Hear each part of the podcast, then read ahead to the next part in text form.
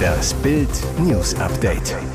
Es ist Dienstag, der 6. September und das sind die Bild meldungen Wieder mal Maskenwirrwarr. Wo liegt der Unterschied zwischen Zug und Flieger?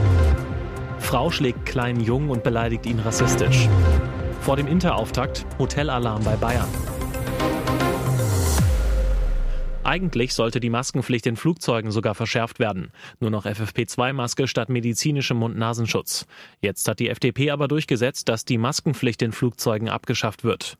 Wichtigster Grund für die überraschende Wende, der Regierungsflug von Bundeskanzler Olaf Scholz und Wirtschaftsminister Robert Habeck im August nach Kanada.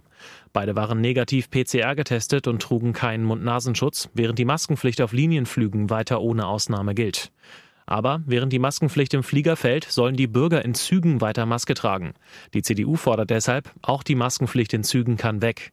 Christine Aschenberg-Dugnus, parlamentarische Geschäftsführerin der FDP-Fraktion, betont, wie sicher Fliegen sei, im Gegensatz zum Zugfahren. Die Grundvoraussetzungen sind nicht dieselben. Passagierflugzeuge sind mit HEPA-Filtern ausgestattet. Sie verfügen zudem über ein spezielles Belüftungssystem. Unverständnis dagegen bei der Opposition. Bayerns Gesundheitsminister Klaus Holleczek sagte zu Bild, die Bundesregierung muss begreifen, Deutschland ist nicht Absurdistan. Deshalb brauchen wir auch Corona-Regeln, die sich nicht widersprechen. Widerlicher Fall von Rassismus in Berlin. Im vornehmen Bezirk Steglitz-Zehlendorf ist ein dreijähriger Junge von einer unbekannten Frau angegriffen und danach rassistisch beleidigt worden.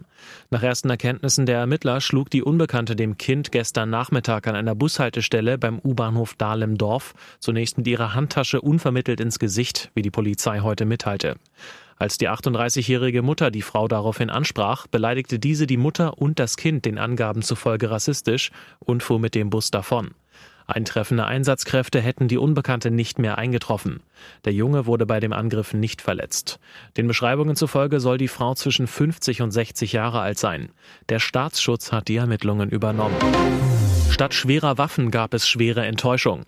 Seit Februar tobt der russische Angriffskrieg in der Ukraine. Ganze Landstriche liegen in Schutt und Asche.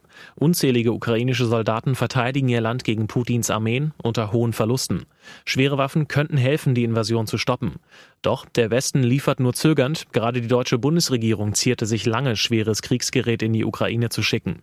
Am Sonntag besuchte der ukrainische Regierungschef Dennis Schmihal Bundeskanzler Olaf Scholz im Berliner Kanzleramt. Schmihal war mit einer Bitte in die Hauptstadt gereist, wollte mit Scholz um militärische Hilfe verhandeln.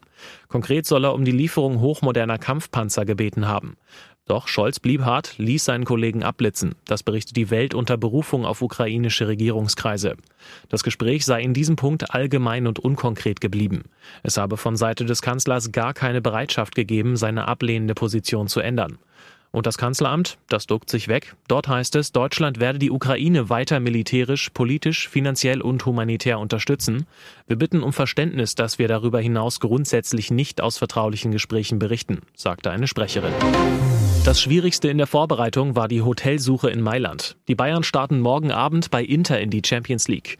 Nach dem Flug nach Madrid heute geht es ins Teamhotel Crown Plaza Milan Linate. Vier-Sterne-Hotel, XXL-Bau im Kongressschick für zweieinhalbtausend Gäste, 15 Meetingräume, 10 Kilometer außerhalb von der Innenstadt und ohne Stau eine halbe Stunde entfernt vom Stadion San Siro. Da reiben sich einige verwundert die Augen. Denn eigentlich wohnen die Bayern immer in feinen Hotels, oft mit fünf Sternen, toll gelegen in den Europapokalstädten. Jetzt gab es aber Hotelalarm in Mailand. Bild kennt den Grund. Die Reiseplaner des Clubs hatten riesige Probleme, überhaupt ein passendes Hotel zu finden, das allen Ansprüchen genügt.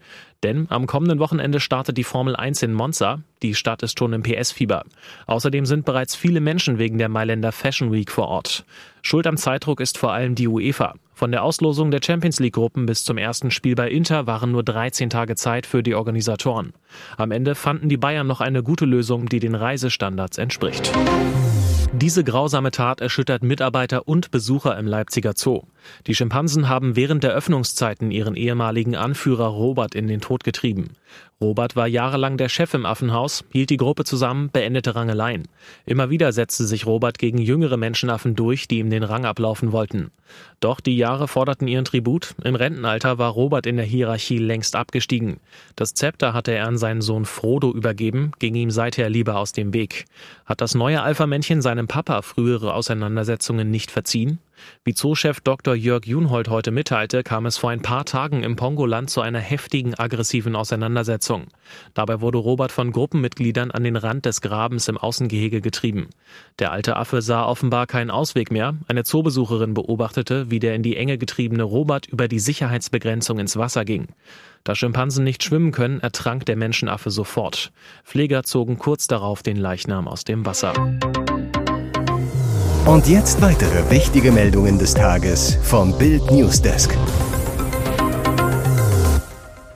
Ist Habecks Atomplan zum Scheitern verurteilt? Wirtschaftsminister Robert Habeck will zwei deutsche Atommeiler Ende des Jahres vom Netz nehmen und bis April im Reservemodus weiterlaufen lassen. Das Ziel, die Kraftwerke zur Absicherung im Notfall bereithalten, um krisenhafte Situationen auf dem Strommarkt abzufedern. Denn der Stresstest ergab, dass solche Situationen nicht vollständig ausgeschlossen werden können. Doch die Frage ist, können die AKW rechtzeitig ans Netz gehen, wenn Deutschland plötzlich Strom fehlt? Nein, sagt der TÜV-Chef und zerlegt damit den Habeck-Plan. Joachim Bühler, Geschäftsführer des TÜV-Verbands, erklärt in Bild, die drei laufenden Kernkraftwerke in Deutschland können derzeit schwankende Energieerzeugung aus Wind und Sonne kurzfristig ausgleichen und das Stromnetz stabil halten, aber diese zeitkritische Funktion könnten die Kernkraftwerke in der Notreserve praktisch so nicht wahrnehmen, da das Anfahren aus dem Kaltbetrieb ein mehrtägiger Prozess ist. Heißt, weil das Hochfahren der AKW aus der Notreserve zu lange dauert, können sie Deutschland im Falle kurzfristiger Stromengpässe nicht helfen. Neue Studie zeigt, Long-Covid ist oft vor allem Kopfsache. Gesundheitsminister Karl Lauterbach lässt schon jetzt dunkle Wolken über den Gedanken an den kommenden Herbst ziehen. Er warnt immer wieder vor Long-Covid und prognostizierte kürzlich bei Twitter, dass viele 20- bis 50-Jährige im Herbst bei steigenden Corona-Fallzahlen eine Entzündung ihres Gehirngewebes als Folge von Long-Covid erleben werden.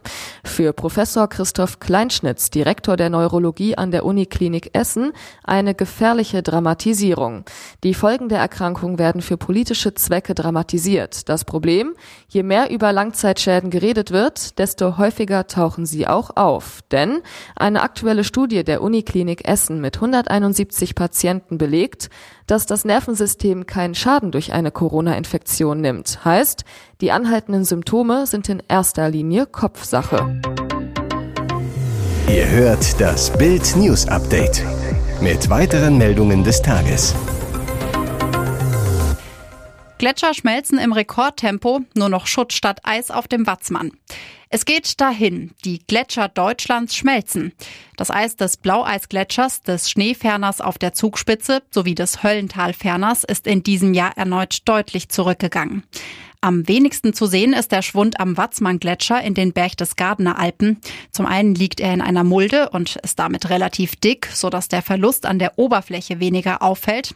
Zum anderen ist er in Teilen von einer Schutzschicht bedeckt, die eine Bestimmung der Größe erschwert, ihn aber teilweise auch vor weiterem Abschmelzen bewahrt, wie Christoph Meyer, Glasiologe an der Bayerischen Akademie der Wissenschaften, erläutert. Neben der Hitze setzte den Gletschern dieses Jahr speziell der Sahara-Staub zu. Er hatte sich im März als rötliche Schicht auf Skipisten und Gletschern abgelagert. Weil die dunklere Fläche mehr Energie des Sonnenlichts absorbiert, beschleunigte das die Schmelze. Von den fünf deutschen Gletschern ist der südliche Schneeferner am schlimmsten vom Abtauen betroffen. Schon im nächsten Jahr könnte er ganz verschwinden. Raten Sie mal, was David Garretts neues Schätzchen kostet. Stargeiger David Garrett wurde am Sonntag 42 und gönnt sich zu seinem Ehrentag ein besonderes Geschenk. Eine Violine des berühmten italienischen Geigenbauers Guani del Gesù. Garrett zu Bild. Ich habe mir damit einen Lebenstraum erfüllt. Der Preis 3,5 Millionen Euro. Garrett. Dafür habe ich die Geige in einem kleinen Auktionshaus in Paris ersteigert. Es gibt nur 150 bis 200 Exemplare. Dieses ist von 1736. Die Geige ist von der Tonqualität einzigartig, ein echter Mythos. Normalerweise bezahlt man für eine Geige von Jesu bis zu 14 Millionen Euro. Insofern war der Preis für Garrett ein echtes Schnäppchen und eine Wertanlage. Garrett dass ich den Zuschlag bekam, war für mich wie ein Sechser im Lotto. Für den Kaufpreis musste Garrett einen Kredit aufnehmen. Er, 10 Prozent musste ich für die Geige gleich anzahlen, den Rest bei Abholung.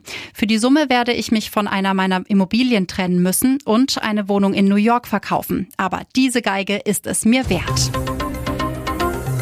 Weitere spannende Nachrichten, Interviews, Live-Schalten und Hintergründe hört ihr mit Bild TV Audio. Unser Fernsehsignal gibt es als Stream zum Hören über TuneIn und die TuneIn-App auf mehr als 200 Plattformen, Smart Speakern und vernetzten Geräten.